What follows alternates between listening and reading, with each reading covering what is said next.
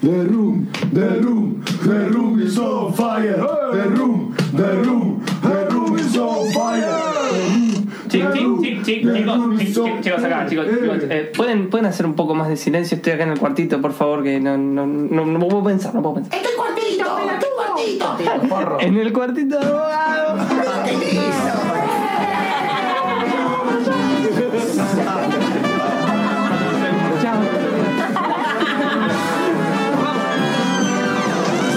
The Little Room of Bogado.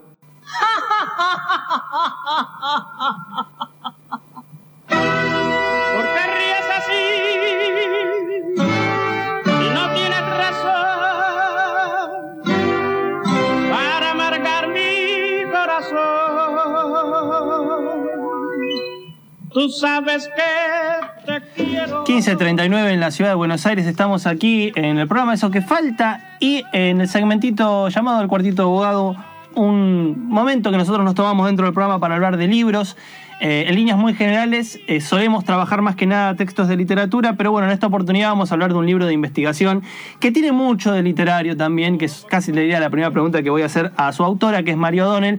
Hablamos del libro Aramburu, el crimen político que dividió el país, eh, el origen de Montoneros, tal su bajada, editado por Editorial Planeta en esa especie de sección que se llama Espejo de la Argentina. Estamos comunicados telefónicamente con Mario O'Donnell. ¿Cómo andas, María? Bien, ¿cómo andan? Bien, todo bien. ¿no? Salirse un poco de la actualidad y meterse en un libro, pero está bueno, hay que hacerlo. Sí, sí, sí. Eh, La verdad que con las noticias que siempre tenemos de, de coronavirus, de conteo, ahora todo el tema de la AFI, es como que estamos todos muy repletos de, de tantas cosas y siempre es algo celebrable hablar de libros. Justamente un libro en, en esta particular que también se mete en cuestiones políticas, a mi juicio, totalmente pertinentes para la actualidad, ¿no? Me parece un poco el espíritu del libro, vos lo mencionás, ¿no? Un- una situación, un hecho que todavía sigue dividiendo aguas en la política argentina. Sí, por ahí para, digamos, la- eh, obviamente estamos hablando de lo que fue el crimen en 1970 de Aramburu, que había sido, digamos, había encabezado la llamada Revolución Libertadora y había, era como, esto fue en el año 70 y como fue un crimen que da origen a montoneros y como toda una generación recuerda, pero no quizás los más jóvenes, fue un crimen que generó, muchos me discutían que por qué había puesto dividió al país, como diciendo el país ya estaba dividido. Y es cierto que el país ya estaba dividido porque, digamos, después del golpe a Perón y la prohibición del peronismo durante 15 años, el país, digamos, había más toda una fuerza política, no tenía representación ni la posibilidad de competir en elecciones.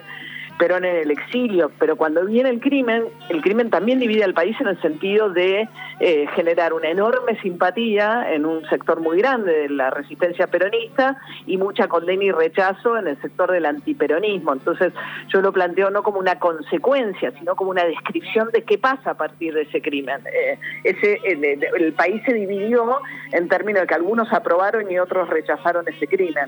Sí, justamente hay muchas escenas en el libro en la cual eh, va mostrando precisamente cómo, eh, por ejemplo, hay abrazos por parte de gente que sentía eh, en, la situación de ejecución de Aramburu en ese juicio eh, popular, tal, tal el nombre que, toma el acto, en donde en la quinta de Timote se, pasa a fusilar, perdón que use el término fusilar, pero también me parece que, es, es una cuestión muy particular en la manera en la cual surge el disparo fatal. Pero bueno, justo después de esa situación, eh, justamente hay gente que abraza a los responsables, hay gente que los, los condena y bueno, también está la búsqueda policial eh, que se empieza a alargar casi medio cinematográfica, ¿no? Carteles pegados, muy de western, carteles pegados en las calles, tratando de descubrir eh, contactos, ver cuestiones, errores también de una organización llevada adelante por gente que estaba dando... Su valga- primer- su primer paso, Claro, su primer paso clave, ¿no? Eh, ¿Cómo fue el proceso de investigación eh, en, en ese sentido? ¿no? Porque justo revisaba las fuentes y leí una nota en, en la, la publicación de Pacurondo, agencia Pacurondo, que señalaba esto de, bueno, ¿por qué otro libro más sobre Aramburu, habiendo tantos? Y justo revisé la bibliografía y todos los libros que dicen que, que tendría que uno visitar están justamente trabajados en la bibliografía. Eh, digo, un poco en la bibliografía, un poco en las entrevistas, ¿cómo fue todo el proceso? Sí, mira, mi- el género, que es un poco el género que yo trabajo, eh, yo soy licenciada en ciencias políticas, pero digamos, pero soy periodista, digo, trabajé siempre en mi vida profesional como periodista y un poco es un género que es un, para mí un híbrido dentro de una cosa de crónica periodística con, obviamente es un libro que, que, que, aborda una cuestión histórica, pero no es un libro que viene a contar la historia linealmente como la puedes contar de repente un libro de historia. Busco hacer una recreación de época, digamos, tiene saltos temporales, porque un poco también el desafío del libro y que va narrando es mi propia búsqueda de esa verdad, ¿no? Y cómo voy visitando a los distintos personajes y a los distintos protagonistas, tratando de reconstruir lo que pasó hoy y contrastando por ahí la mirada de hoy o la evidencia que hay, hoy con respecto a lo que se ha dicho. Sí, eh, entonces yo trabajo obviamente con toda la bibliografía, trabajo mucho también con tesis doctorales que tratan por ahí temas específicos que se van tratando a lo largo del libro. La fuente, una fuente para mí espectacular es el expediente judicial, que son como 50 cuerpos que están ahí en el archivo de la Corte Suprema, y lo policial y lo judicial tiene un gusto por el detalle que es muy bueno como material de insumo para, para nosotros los periodistas. Y después, por supuesto, digo, el hecho que es un libro que me da mucho tiempo, yo lo trabajo con cuatro cinco años en este caso respecto a mi libro anterior, puedo visitar las fuentes, ir buscándolas, chequear, incluso una vez que, publique, que ya escribo, vuelvo a chequear algunas cosas. Entonces yo creo que eh, para mí es meter todas las piezas juntas y darle también una, una mirada desde el hoy, a, a dónde queda toda esa discusión acerca de, del nacimiento de Montoneros y qué significó el crimen de Aramburo en la Argentina.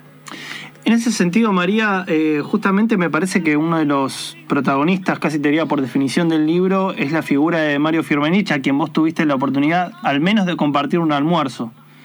Eh, sí. Sí, sí, que justamente digo, ¿no? Está muy bien construida toda la situación porque eh, ese encuentro está dividido en varios capítulos. Eh, que van obviamente acomodándose a diferentes acentos de esa conversación, pero que fue en definitiva el único encuentro que tuviste con Firmenich. Sí, yo la verdad es que, bueno, busqué mucho a Firmenich y tuve, eh, sí, tuve ese único almuerzo en Barcelona, que obviamente que habría querido yo poder tener otro tipo de vínculo con él.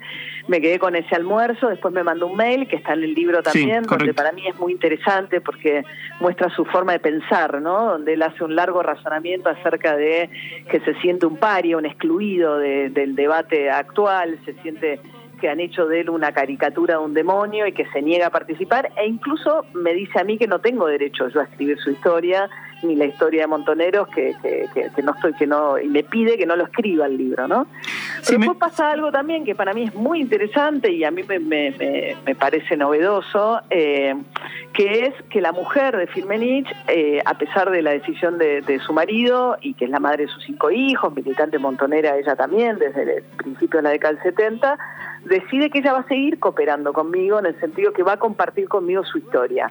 No en términos de triangular información que Firmenich no me quisiera contar, pero el último capítulo que habla acerca de de La Negrita, de Martínez Agüero, María Ma- eh, Martínez Agüero, para mí es un capítulo muy novedoso eh, y muy interesante porque siempre también, y un poco tiene que ver con estos tiempos, las figuras de las mujeres, eh, incluso dentro de las organizaciones guerrilleras que tuvieron mucho protagonismo, han quedado siempre muy, muy relegadas. Entonces, eh, para mí eso es un, un aporte eh, novedoso también a, la mirada de- esa época. Sí, sí, me, justo te iba a decir que era una de las, cosas más interesantes que estaba sobre el final del texto, ¿no? Esa, esa recuperación de la, de la vida de la esposa de Firmenich, que también ocupó, justamente, no fue una, una persona que no, no tuvo vínculo con la organización, todo lo contrario, fue inclusive eh, una eh, participante activa de todo lo, lo que sucedió en la época. Em, justamente digo, hay un montón de preguntas, pero quería ir como a un punto que me parece bastante central. Eh, el libro sale justo 50 años después de, de la ejecución de Aramburu. Em, me parece a mí que la primera pregunta es, ¿qué es lo que te llevó a vos a llevar la investigación sabiendo por ahí que estaba precisamente estos 50 años en el horizonte? Digo, ¿considerás que era pertinente volver sobre ese hecho como algo clave? Mira, yo me quedé con ganas de ir a Aramburu cuando terminé de escribir Born. Born es el secuestro de los hermanos Sí, es en el correcto. 74, ¿no? Justo después de la muerte de Perón, los montoneros rompen eh, oficialmente con, digamos, Perón los había echado de la plaza y todo lo demás, pero digamos, muere Perón y ellos vuelven a la clandestinidad y un poco, digamos, de- de- deciden volver a la lucha armada contra el gobierno de Isabel.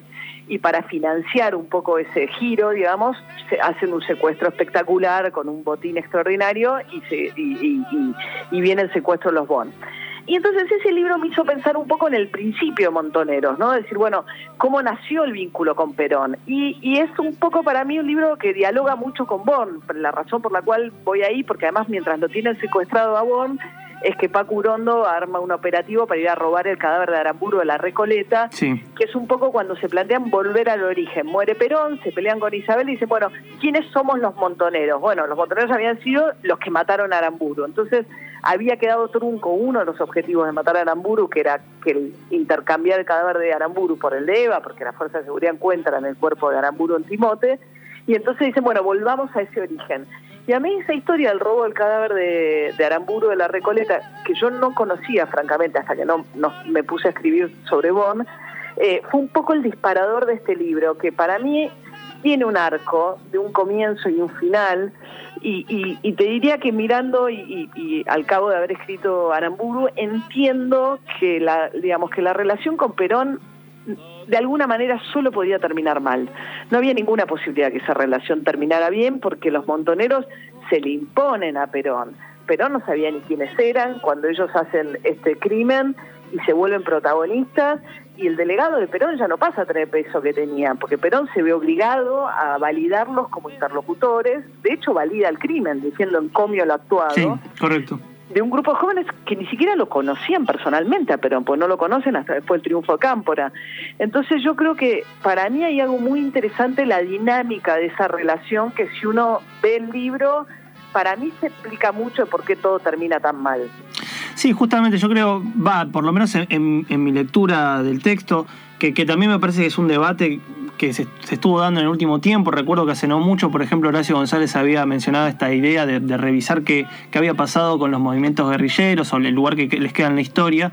Justamente la respuesta de Firmenich en el mail que te manda eh, subraya el hecho de que no quería ser parte de, de una investigación que se subsumiera la metodología periodística, dejando de lado la dialéctica de la historia, que me parece que también era como, como esta especie de, de idea en torno a cómo se estaban moviendo ellos políticamente, cosa que después uno dirá si está a favor o en contra, pero básicamente era una lectura, casi te diría, de historia a largo plazo y también de cómo determinadas eh, situaciones eran como inevitables. Creo que en un momento, eh, no me acuerdo si era Juan Manuel Abal Medina o el propio Firmenich, dice la diferencia entre el Perón, figura empírica, real, persona, y lo que Perón sintetizaba históricamente, ¿no? Otra vez como esa lectura a largo plazo, si se quiere. Sí, me parece que Firmenich tiene una idea que, que, que en eso es como que él no se mueve de eso, ¿no? Así como nace con una enorme pretensión Montoneros, porque no solo tenés una osadía, si querés, desde el punto de vista militar muy grande, de que tu primer operativo es secuestrar y matar a quien había sido, digamos, el presidente de facto, ¿no? Durante tres años, una figura pública importante, entonces, eh, y, y- y ahí el objetivo es vengar la historia, ¿no? Entonces, eh, Firmenich me dice, bueno, si había dos líneas sobre fusilamiento de Orrego en los libros, iba a haber esto, los victimarios iban a conocer el lugar de las víctimas una vez. Entonces él tiene toda esta idea y él sigue reivindicando fuertemente el crimen de, y asesinato de Aramburu y entiende que tiene que entrar dentro de esa dialéctica de la historia que vos planteás y no en la discusión eh, eh, coyuntural, digamos. Pero me parece que es una pretensión absurda, digamos. Él pretende ser el dueño monopólico de la interpretación de un hecho público, ¿no? Este, pero bueno, es un poco el personaje que es Firmenich también, ¿no? Y me parece que su, su inflexibilidad lo vuelve una persona, digamos, este, eh, con poco margen para adaptarse a la, a la actualidad. E- Es extraño porque justamente uno de los libros que, que aparecen a, a comienzo del 2000, eh, durante el comienzo de la presidencia, la primera presidencia de Néstor Kirchner, es justamente un libro de economía de Firmenich, eh, que tenía como un proyecto económico bastante particular y que fue un poco también el camino que tomó él eh, estando recluido, que se formó y, y egresó como eh, licenciado en economía y después como doctor, y que un poco también marca su actual pos- posición profesional. O sea, es alguien me parece a mí que, como bien decís en el libro, está excluido políticamente, pero que en algún sentido eh, eh, está en- atento y quizás produciendo en función de su lectura del panorama en Latinoamérica, en Argentina. Total, no, no, él siente que es un desperdicio enorme que nadie lo, digamos, él se siente enormemente frustrado por esa imposibilidad y como hace las cosas, ¿no? Como decís bien vos, o sea, se recibe con honores de economista mientras estaba preso en tiempos de Menem, empieza a estudiar en la Universidad de Buenos Aires dentro del programa de, de estudios de cárcel. Él va a parar a Devoto, que es donde había estado preso antes su mujer, Sí. cuando una cárcel de mujeres en la época de la dictadura, y es alguien que además se recibe con honores. A ver, hay que decir a su favor que también es alguien que vive austeramente, ¿no? Y que de hecho eh, su- vive de su sueldo de profesor hasta que lo jubilaron en Barcelona, pero un poco cuando él es a esa suerte de tratado, él creyó que cuando venía a presentar el libro le iban a hablar acerca de qué planes tenía él para la economía argentina y de repente se encontró con que le preguntaban por cuestiones, digamos, preguntas todavía persistentes acerca de montoneros y, dijo- y es- eso fue su gran frustración, ¿no?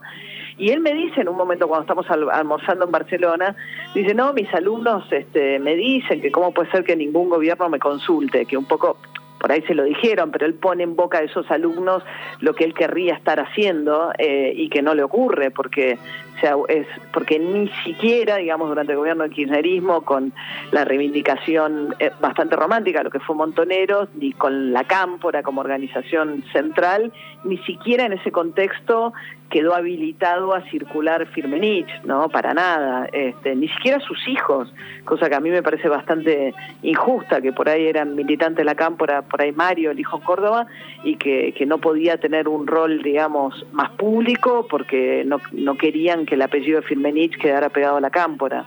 Claro. Eh, sí, que, que también es una, es una cuestión casi te diría de debate interno. Pa, yo te lo digo como alguien que por lo menos mira con simpatía eh, esta reivindicación de ciertas cosas que pasaron en los 70 desde el lado más de la izquierda, pero que sé también que de una u otra manera eh, me parece que una de las penas que están muy bien eh, trabajadas en el texto es cómo Firmenich se siente excluido, no solo por la, la derecha, sino también por las propias fuerzas que él en algún sentido siente que deberían representarlo. Total, total. Él tiene un enojo muy grande, y incluso con el kirchnerismo, digamos. Él no tiene ninguna simpatía por el kirchnerismo, ninguna.